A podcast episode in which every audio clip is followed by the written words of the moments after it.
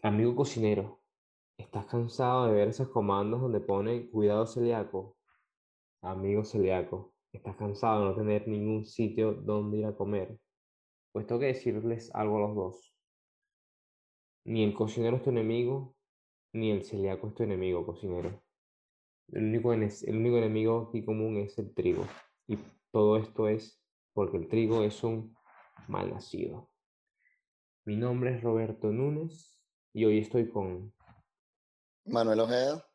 Y esto es Cocineros Bohemios.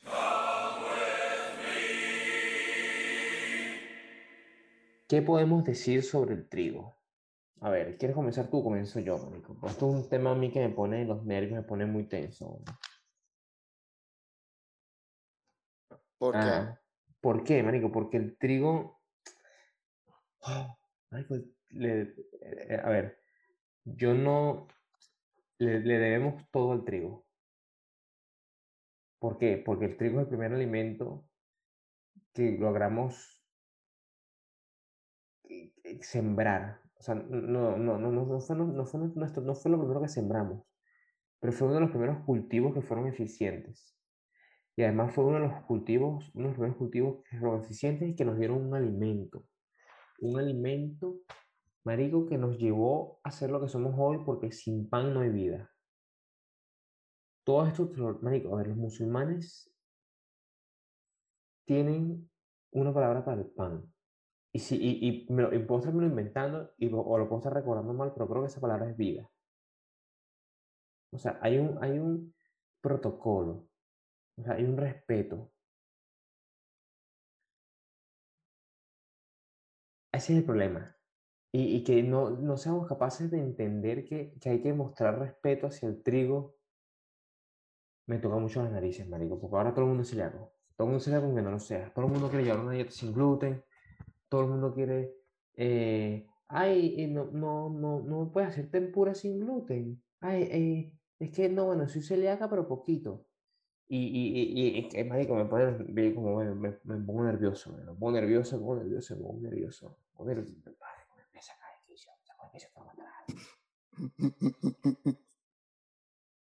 ¿Sí, sí, me entiendes? ¿No me entiendes? ¿No, me entiendes, ¿No me entiendes? Yo no sé, Robert, yo creo que...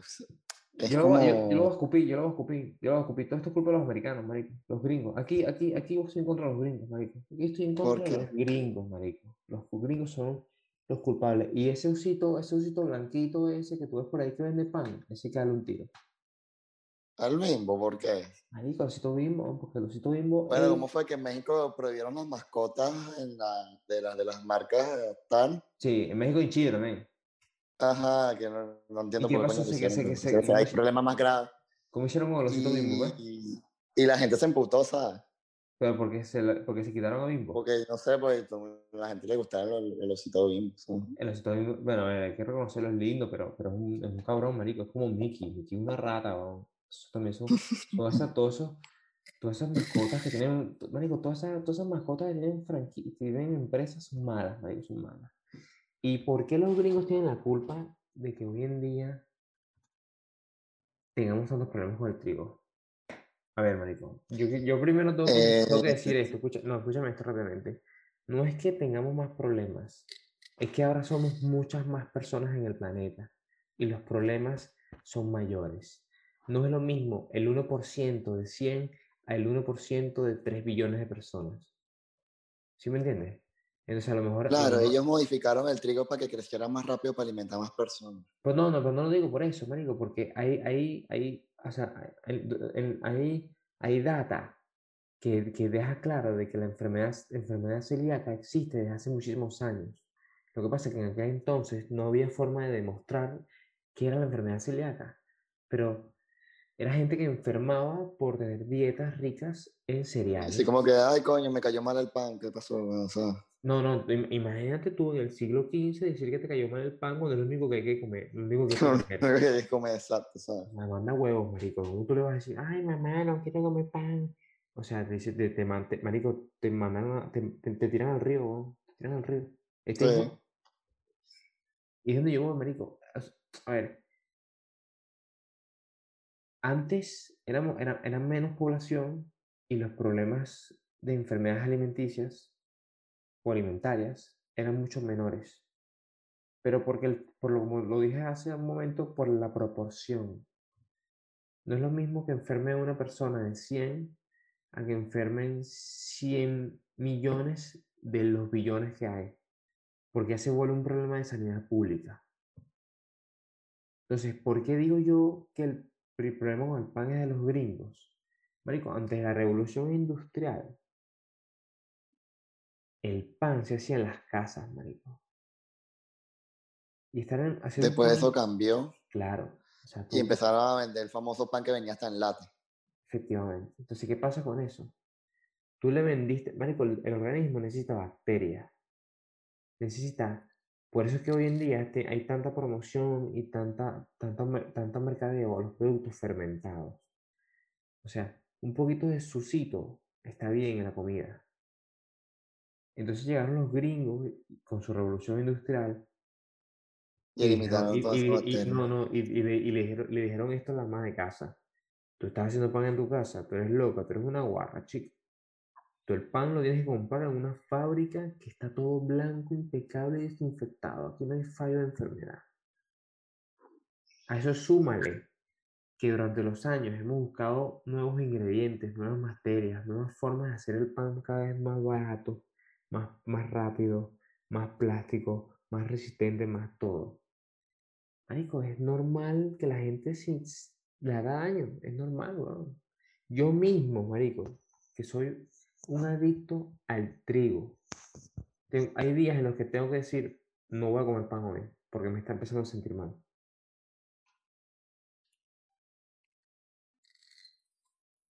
O sea, ¿entienden la magnitud del problema? ¿Y sientes que te, que te hace mal?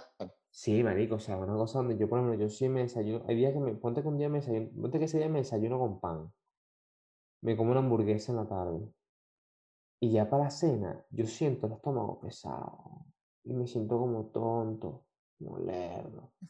Y digo, coño, ¿qué me está pasando? Estas son las drogas, ¿qué coño es esto?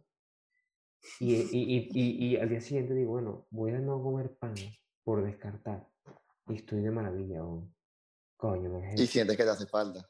¿Tú sabes que, ¿tú sabes que acabo de recordar, marico? Que es el tofu en el trabajo, weón. Qué loco. El tofu de la casa lo dejé en trabajo. Pero continuemos. Pues sí, marico, ¿no te pasa eso? ¿No te pasa que cuando abusas del pan te sientes como enfermo, como mal?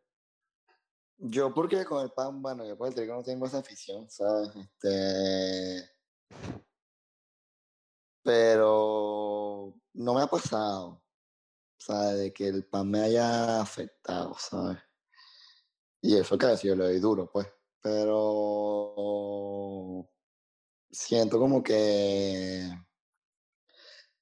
el pan lo han manipulado demasiado lo que es el concepto del pan, Para llevarlo a lo que hay ahorita, eh, aquí en España tú no cocinas un buen pan, está claro de eso, ¿no? Pero, bueno, pero eso es otro... Sí, sí, sí, obviamente, pues, obviamente. Pero tampoco pero es malo, pero, es malo, pero, malo, malo, El pan es que no es bueno, el pan es que, no, el pan es que nunca ha sido bueno, España nunca ha sido un país de pan. Y al ser Europa debería tener más cultura de panificación que nosotros. Sí, pero el problema, está, el problema está que aquí, aquí solamente comían pan los ricos, y España siempre ha sido un país pobre. Aquí, el alimento del pueblo, por así decirlo, en la época chunga, eran las gachas, marico, las gachas, que se hacían con centeno, con espelta, con avena, con cualquier otro cereal económico. El trigo solamente se usaba para las fechas, marico, para las fechas importantes, que, que eh, para el roscón de reyes y esas cosas que eran necesarias. Pero el, pan blanco, marico, era de gente rica, o era de gente... Y siendo un cereal de este continente, ¿sabes? Claro, lo que pasa es que... Sí, efectivamente. ¿Por qué? No sé por qué, marico. Pero es así. O sea, es complicado. Y los panes de aquí, obviamente, son panes de trigo muy, trigo muy, muy duros. ¿Has probado el pan candial? No sé, que son tantos, Robert. Es un pan, marico, es un pan, lo encuentras en todos lados, que tienen, te voy a pasar una foto luego. Es un pan del, no sé, del siglo no sé cuál, que se utiliza solamente para, para mojar caldos. mojar en caldo. Como el panito ese para pa cometer la lenteja, ¿no? Que es un pan duro. Aquí por lo menos en Canarias venden uno que no sé cuál es, que te lo sirven en una bolsita de plástico que tú le metes un golpe cuando te lo, que es una piedra, ¿no? ¿sabes? Total, Claro, es. Total. Entonces tú súmale, tú súmale que se vuelve una amiga, ¿sabes? Y pues eso lo tiras en, el- en algo caldoso, ¿sabes? Y la niña se vuelve como un masaclote ahí. Efectivamente. Entonces tú súmale, marico, a que no hay una cultura panadera buena. Súmale que llega la movida o revolución de los obradores industriales y que ahora podemos comprar el pan cada chino que exista, en cada estanco chino. Sí, O el Europan. Ustedes tienen Europan allá, ¿no? Ah, no sé qué, bueno. Europan es como, bueno, no sé si es aquí en, en Canarias nada más, no sé. Europan es una franquicia que, no sé, con un euro te dan cinco baguettes. No, marico, eso nada más está allá, weón, aquí no está. Pero es malo, pero Obviamente, es malo, es ma- malo. obviamente O es sea, que tú lo compras hoy a, la- a las 7 de la noche y mañana te levantas y la vaina es roca. Europa en Roca que puedes matar a alguien si le pegas a alguien por la cabeza. ¿sabes? Y no es la baguette, son todos los panes que venden ahí. O sea, en las panaderías de los supermercados pasa lo mismo. El pan que tú compres al día siguiente, eso es piedra. ¿Sabes? Todos, todos, todos. que es un todos, pan todos. bueno, que, que, que por lo menos que yo veo aquí que, que, está, que, que lo puedes comprar, un pan bueno, o sea, que yo veo bueno que por lo menos o sea, te dura más de un día. Eh, el, el hipercore del corte inglés. Pero es un pan más caro. Obviamente, obviamente. Tú Y, y tú vas a esa panadería y consigues cosas geniales, puedes conseguir eh, brioche de hamburguesa, consigues baguettes buenas, ¿sabes? De miga, de costra, ¿sabes? Pan que se, que se ve que, que está hecho con, con, tendrá sus conservantes y sus vainas, pero eh, con productos más naturales, no es tan plástico, ¿sabes? Pero tú sabes cómo te sacas, sabes cómo que, que te quitas esa duda. Tú tienes derecho a acercarte a lo- al, al- al mostrador y decirle, perdona, me muestras la ficha técnica de este pan. Y ellos tienen que sacarte la ficha del proveedor. Como la carta de alérgenos y eso, ¿no? Exact- exact- No tanto como la carta de alérgeno, porque la carta de alérgeno tiene que estar visible. Pero ellos te van a sacar la ficha técnica y donde que pone quién lo vende, quién lo, o sea, quién lo fabrica, que los ingredientes que tiene y, un, y tres cosas más. Por ejemplo, Mercadona es un buen ejemplo porque Mercadona lo pone en la etiqueta. ¿Sabes que ellos tienen Lo que trae. donde tú agarras el pan, ¿no? Bueno, en las gavetas donde tú agarras el pan, cada pan viene bien etiquetado con su nombre, su brand del fabricante, no sé qué.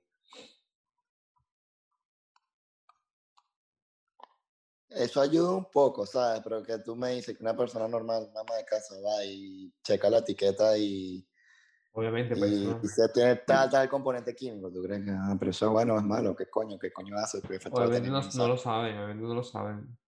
Ni yo lo sabré. Ah, Sí, no, pues tienes que tomarte unos minutos ahí de de buscarlos en internet y ver qué coño son. Sí, ¿sabes?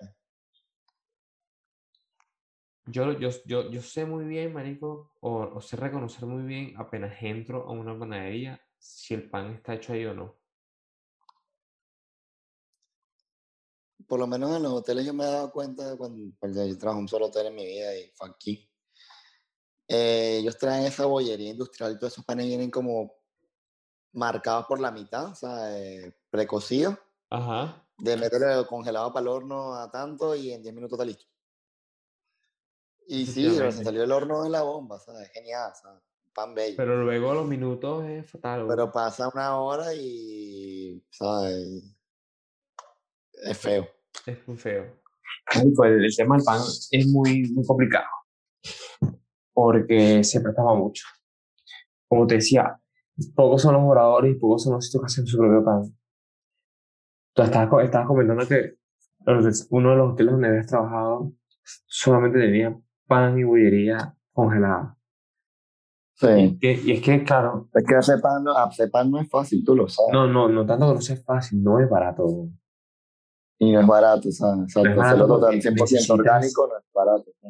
Sí, adem- además, además de hacer buen pan es difícil.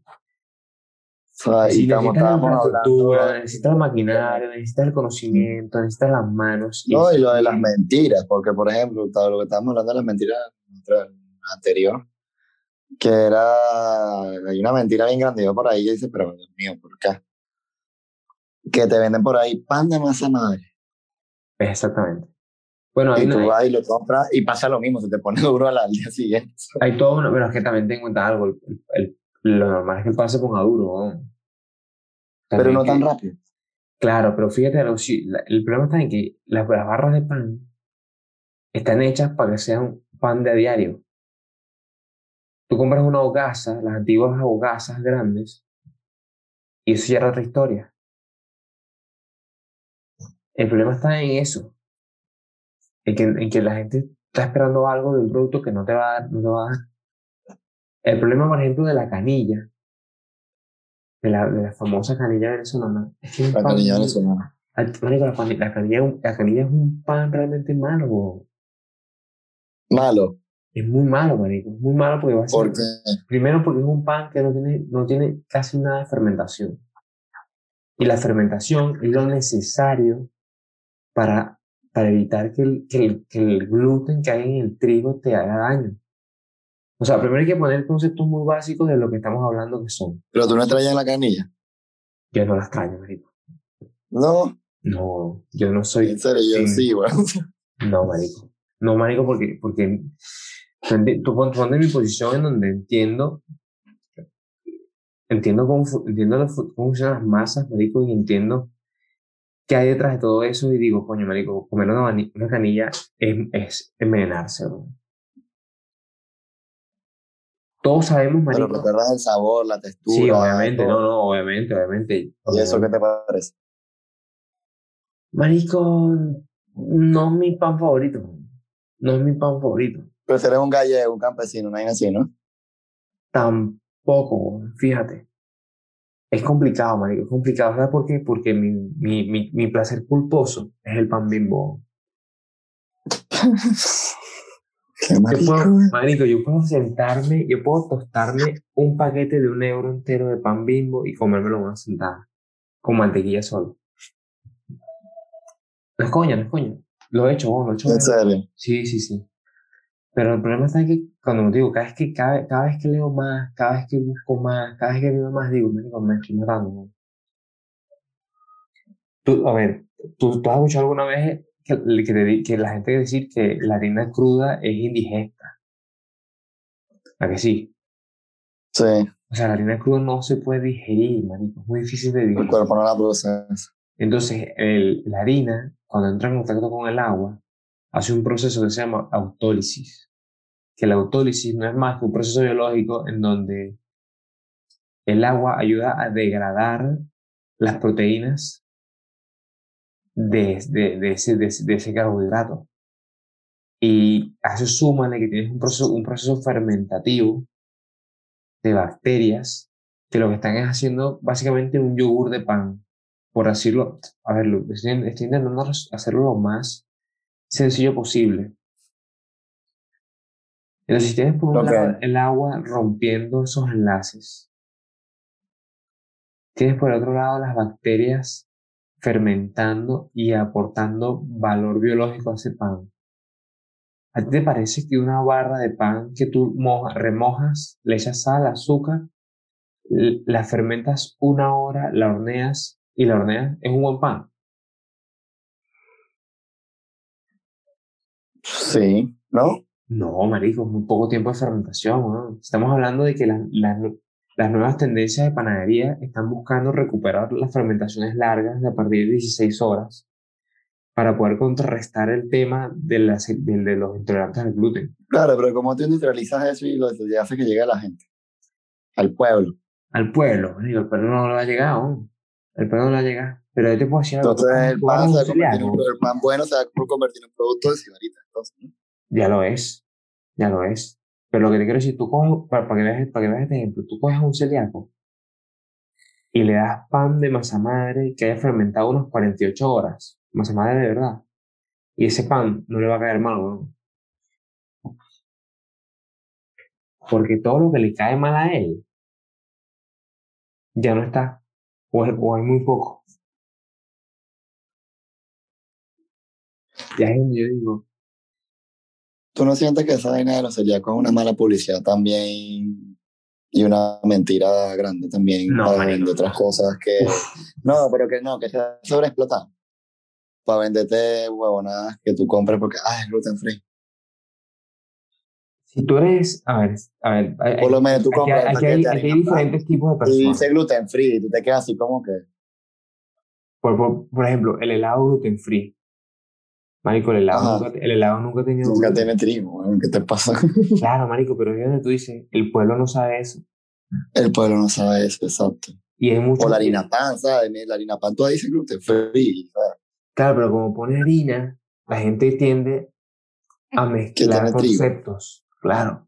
Eso justamente yo, lo- yo lo estaba hablando hoy con, con una persona y era como que la, la conversación era, lo de, era, era hablando sobre las leches vegetales. Que yo estoy Ajá. en contra de que las leches vegetales se puedan llamar leche, porque eso no es leche, no es un producto lácteo. Exacto. Pero entonces, la- eh, Que si la de soja la de Claro, efectivamente. Entonces, la, la defensa era que como es un producto que puede ser, que puede ser sustituto de la leche, tiene derecho a llamarse leche. Y yo no lo veo así. Entonces, a donde voy es, por ejemplo, el etiquetado de sin gluten me parece bien, porque hay mucha gente despistada, mucha gente despistada que no está enterada de la movida. Tampoco tienen por qué estarlo, ¿me explico? Porque no, no están obligados. Pero si tú eres celíaco de verdad, celíaco que, de esos que se enferman cuando comen gluten, que se enferman, que la pasan mal y demás. Por ejemplo, mira, un ejemplo que yo lo veo mucho, ¿sabes? Que a mí me encanta el tenis. Ajá. Y hay uno, bueno, ya es mejor, ahorita está en número uno y tiene mucho tiempo luchando y haciendo número uno y compitiendo con los grandes. Y a mí personalmente el tipo no me cae muy bien, ¿sabes? porque estos sobraditos y no me da bien, que se llama Novak Djokovic, serbio. Ajá. Él dice que él explotó su, su talento como deportista y su... que él disparó para arriba cuando vino un nutricionista y le dijo, mira, tú eres celíaco. Y él no lo sabía. Y le cambiaron la dieta. Y eso a él, lo, él dice que eso fue como que el... ¿Sabes? Se metió en la candela, pues. Cuando cambió Ah, su dieta y dejó el gluten, claro. porque no lo sabía, ¿sabes? Y el A tipo es uno de los mejores del mundo, de la historia ya, y, ¿sabes? Y, y es bueno, es bueno, muy, muy bueno, es de los mejores, ¿sabes? Pero que él te diga eso, que, que la, la, la franja entre ser mejor y si uno más era el gluten, también te da mucho de, de apoyo al, tema, ¿sabes? A donde voy. Si tú eres un celíaco auténtico, al que se le han hecho pruebas, que han dado positivas y te han demostrado de que de verdad lo eres, la mejor opción o lo mejor, la mejor decisión que puedes tomar en tu vida es dejar el gluten. Vamos a partir desde que el cuerpo humano es una máquina. Una máquina que depende de compulsos electrónicos. Eh, Y caprichosa, una, una, Sí. una máquina caprichosa. entonces, supo- supongamos que tienes un problema de aceite, ¿no? Y te dicen, marico, este, este aceite que estás usando es muy, de muy mala calidad y lo que hace es que te posa las articulaciones. Y te dicen, prueba este. Quítate ese y prueba este. Y tú lo haces y ves que todas tus articulaciones empiezan a ir como a la seda. No, no vale la pena cambiar el aceite. Sí, tienes que también tener cuidado que no sea un efecto placebo, ¿sabes? Yo te puedo decir que, yo te puedo decir que la evidencia dice, por ejemplo, que la gente que es totalmente celíaca y se elimina el gluten, la pasa muy bien. La pasa muy bien porque mejora muchísimos aspectos de su vida, en el día a día. Sí, Tú ten en cuenta que el celíaco, muchos de los celíacos, celíacos también son, por culpa de la enfermedad celíaca, intolerantes a la lactosa. También, se transmuta eso, ¿no? Claro, porque tienes en el intestino grueso en el intestino delgado tienes unas vellosidades que se van atrofiando porque no están eh, codificadas para recibir el gluten. Ok, Entonces, al estar atrofiadas, la lactosa pasa directo por ellas, sin ser recibida, como sin filtro, ¿no? No, no como sé. sin filtro. Entonces, por eso es que muchas veces la lactosa le hace daño al celíaco y muchas veces tienes celíacos que son mal diagnosticados como intolerantes a la lactosa. Ok, Entonces es un tema, un tema complicado porque si tú tienes esas vellosidades en los intestinos atrofiadas, ¿tú cómo absorbes los nutrientes que tu cuerpo necesita? Te pongo, te pongo un ejemplo más claro. Un capítulo de Doctor House, lo recuerdo vivamente, que fue con mi primer contacto con lo que era la enfermedad celíaca. Están rescatando a un recién nacido. Y el rubio estaba en la unidad de, de niños. Chase, ¿no? Sí. Chase. ¿Cómo era se llamaba? Chase. Chase. Y recuerdo que Chase era que es australiano, marico. Es australiano, efectivamente. Tenía problemas porque el bebé no, pudo, no administraba, no, no recibía alimento. Y fueron descartando, fueron descartando, fueron descartando y al final el bebé muere. Y Chase dice, ¿cómo, no pudo, ¿cómo puede haber sido tan ciego? Están alimentando al bebé con germen de trigo. Que el niño era Y el bebé era celíaco. Entonces, no tenía forma de, de, de, echar para adelante, de arrancar su vida, porque no tenía nutrientes con que hacerlo. ¿Y cuánto pasará ya con la, con la tecnología que tenemos y lo avanzado que, que está la medicina y lo comercial, que es lo que se lleva todo? Que hagan una, que, que inventen una prueba genérica que puedas comprar en la farmacia para saber si sufres de alguna alergia y que te la señales, ¿sabes? Eso, eso, eso a lo mejor existe, pero no lo sabemos, ¿eh? No lo sé.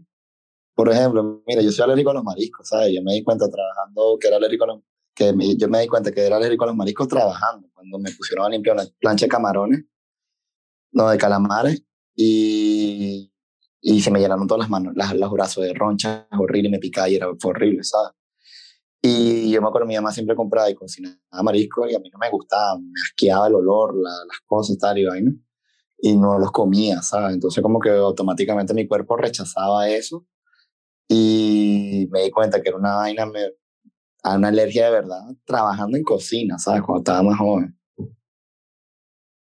Pero, o sea, la pregunta es, ¿tú, ¿y tú nunca fuiste a verte eso? ¿Nunca fuiste a que te lo diagnosticaron como tal? No, o sea, yo nunca comí marisco en mi vida, nunca me gustaron, siempre me dieron asco y siempre los evité. Y, me, y trabajando, yo me, me acuerdo que en, en la escuela, que no trabajabas en tantos volúmenes y cantidad, me, me, una, normal, una molestia tal y vaina. En cocina, ya de verdad, en la calle, sí se me hacían unas ronchas en, las, de, en, las, en los brazos horribles, ¿sabes? y me rascaba, ¿sabes? Y sangraba, era horrible, ¿sabes? Hasta que, bueno, en Walk and Roll, Jairo vino y me vio y me dijo, tú eres alérgico a esto, ¿sabes? Verga.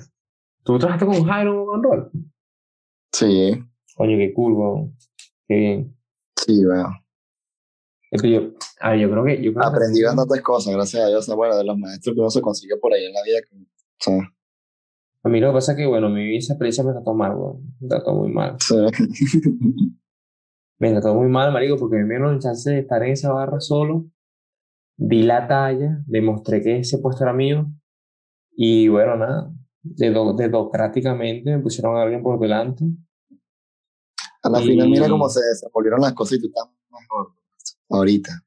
Ah, no, obvio, obvio, sí, sí. No digo que no. Yo no digo que no. Pero. Sabe. pero Has visto mundo, weón, has conocido. sí, pero eso también, eso también lo iba a hacer. Si le pudieras decir algo a tu yo del pasado, de aquella época, ¿qué le dirías, weón? ¿Sabes? ¿Qué le diría? Marico, estudia otra cosa, métete a, a, a, a- programador. Así Sí, de bueno. marico. Me volviendo al tema, marico. Compra Bitcoin, weón, ¿sabes? Sí, total. Volviendo al tema. Eh, yo no, yo, a ver, no sé si existe la prueba, pero yo sí soy partidario y creyente que todo esto de la celiaquía volverá a disminuir cuando se empieza a retomar el pan de verdad. Cuando digo un pan de verdad, digo un pan que no esté inflado en mejoradores, que no esté inflado en levadura, que, que se utilice lo que se ha utilizado siempre. Eh, para agregar más información a esto, porque la gente que está escuchando esto, si es que hay alguien que lo está escuchando o que lo escuche, eh, hay un documental en Netflix que no recuerdo bien cómo se llama, de buscar Era, yo lo vi, era, eran los elementos, fuego, eh, Sí, pero ¿cómo se agua? Cookie, serie aire. documental. Sí, eran Es de Michael Pollan, efectivamente. los elementos. Lo del letreo. tierra. Lo del letreo. Eran Cookie. cuatro, sí.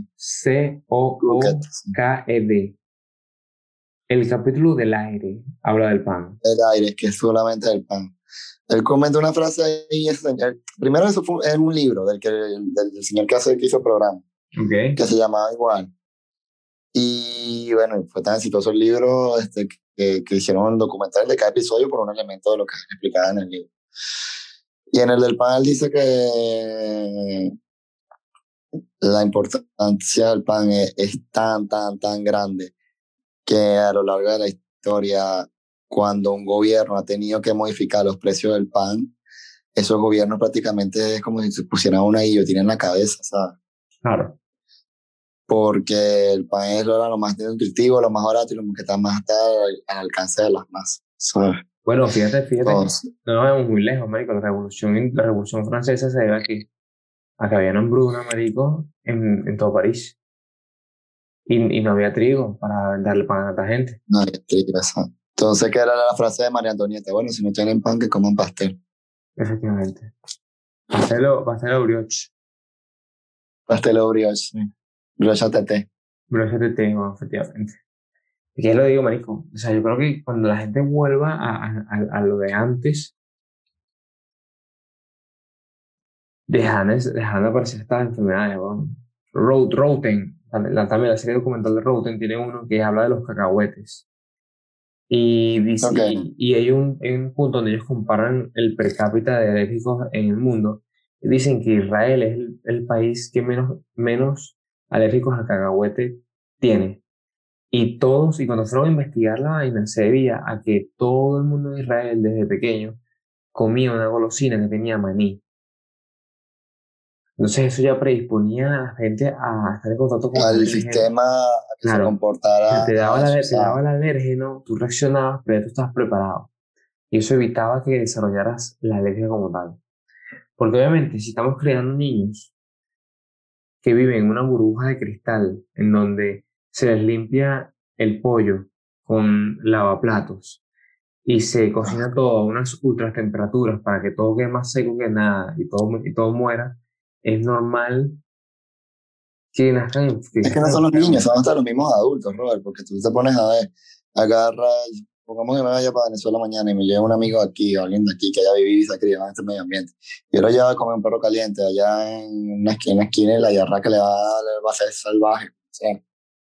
Sí, pero también, a ver, vete un pelo, porque ahí tenemos que, ahí tenemos que apartar, separar dos cosas que son, primero, las bacterias eh, amigables y luego el riesgo, el, el, riesgo, el hazard, el, el riesgo bioquímico que hay en un perro calentero, pues. no, pero, pero estás claro, ¿cuánto a ti te cayó mal un perro caliente en la calle, no? Marico, nunca. Si te cayó, bueno, mala suerte, No, no mala suerte no, marico, hay gente que muere de eso, ¿sabes? Este, este es el que ha muerto, pero este no es la mayoría, ¿sabes? Nosotros tenemos un sistema defensivo mayor que una persona que, que, creció aquí, porque aquí todo estaba muy controlado, ¿sabes? Por lo menos poniéndolo a las personas de nuestra generación de allá y aquí, pues, de la misma edad. Okay. ¿Sabes? Este, o, por ejemplo, yo conocí a pana aquí que, que, no, yo fui para Bangkok, bueno, y comí en la calle y fue horrible también, el estómago para la mierda. Claro, pero porque, bueno, también tenemos que hay un riesgo, marico, hay un riesgo heavy de... Un riesgo, pero esa gente de allá no, lo ve, ya lo come y lo, el cuerpo lo procesa normal, ¿sabes? Pero porque obviamente tienes el, tienes el combo de bacterias en tu estómago. Exacto, ¿sabes? Esto es muy fácil, muy, muy fácil de explicar. Yo recuerdo que cuando estaba en el hotel en Caracas, todos los guiris iban a comer quesos nacionales. Venezolanos, sí. que están prohibidos aquí, hacerlos aquí porque el proceso no es muy bonito. No, no tanto como el proceso no sea muy bonito, sino aquí se venden esos quesos. El problema está que no saben igual. ¿Por qué? por el simple hecho de que esa leche que se utiliza para los quesos tiene que estar pasteurizada por ley. Exacto. Allá no, allá se hace con leche cruda. Pasa con los cerdos, ¿sabes? También. Tú haces una pata de pernil aquí en diciembre y la haces allá y te vas, o sea, aunque sea el mismo proceso, la misma temperatura, los mismos aliños, todo, te va a diferente. ¿Por qué? Porque los cerdos aquí se crían comiendo pienso, el de allá se cría comiendo mierda, lo que tú le tires, ¿sabes? Efectivamente, y seguramente el de allá está mejor, ¿eh? Cuidado. no sé, no sé, no sé, no sé. Que tú, claro de eso, ¿no? Un cerdo que se cría comiendo pienso no va a ser, no va a saber igual que un cerdo que se cría comiendo. Bueno, eso lo, obviamente lo ves, en, lo ves en la diferencia de un cerdo de bellota y demás, o sea, el alimentación. Sí, exacto. Repercuta muchísimo en el, en el, en el animal. En el sabor, ¿no? Claro. Yo creo, yo creo y para y para resumir y cerrar el tema, es que tenemos que empezar a apostar o empezar a apostar por esos pequeños obradores que hacen pan, su propio pan. Pan de verdad. Para poder quitarle esa cuota de mercado a, a las grandes empresas. Porque mientras más pan chimbo compres, el panadero pequeño se empobrece, desaparece y lo único que estamos haciendo es alargar la agonía. La agonía de estar enfermos. Y yo creo que ese sí, es, sí sería un gasto que vale la pena hacer. Me cuesta un poquito más si es un gasto que no te vas a arrepentir. Efectivamente. Pero fíjate que tampoco es tan gasto, ¿no? Digo, porque una barra de pan para ti. Pero te puede costar el doble de lo que te cuesta la normal. Te pregunto, ¿cuánto cuesta una barra de pan? ¿60 céntimos? Sí, menos un euro, medio euro. Menos un euro. Bueno, aquí, yo tengo una panadería por aquí, yo tengo una panadería por aquí por mi casa muy buena, que la barra de masa madre, y sé que es masa madre porque, marico, he visto allí cómo la hacen, y además el olor que te da lo identificas, vale un euro esa barra. Tenemos hablando que son un 40% más del valor, no, un 40% más, no, ¿un qué? 60, bueno, sí, un 70% más el, valor de la barra. O sea, al un poco más, más costoso. Pero lo que dicen, lo vale. No vale, no vale. Tu organismo lo vas a, lo va a, agradecer. Y el paladar también, ¿sabes? Porque los sabores son totalmente del, del, del, cielo a la tierra la diferencia. Es más, es más, a lo mejor si empiezas a comer barras de masa madre, terminas siendo tremendo tenista, ¿no? ¿Tú qué dices? Sí. ¿Por qué no? Así mismo. Exacto, ¿sabes? Yo ese es el ejemplo más claro de, de, de la diferencia de, de, lo que te puede, del éxito a, hacia uno más. ¿sabes? Efectivamente. Pues bueno, yo creo que este ha sido otro capítulo más de Cocineros Bohemios, donde hablamos del trigo y por qué el trigo es una rata y por qué hay que huir de él, porque es lo, lo que trae la maldición a la humanidad, es el demonio. Mi nombre es Roberto Núñez y me puedes conseguir por RAN en Instagram y mi compañero aquí presente. Manuel Ojeda en Instagram, JM, raya abajo Hidalgo. Yo creo que a esta altura podemos preguntar, yo no sé si ya habrá alguien escuchando esto, cool si estás escuchando esto y cool si llegaste hasta este punto. Y bueno, nada, pues mandarnos un mensajito ahí y nos dice que coño quieres escucharnos hablar cualquier cosa. Yo qué sé, tío. Cúrratela ahí. Sin más que agregar, lo único que puedo decirte es cuídense el dulce. Cuídense el dulce. Cuídense el dulce.